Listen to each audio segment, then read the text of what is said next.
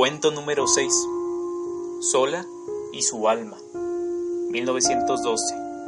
Del autor Thomas Valley Adrich, poeta y novelista norteamericano, nacido en 1836 y muerto en 1907.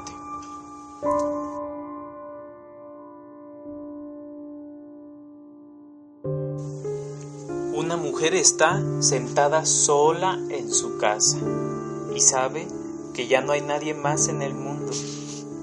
Todos los seres han muerto y entonces golpean a la puerta.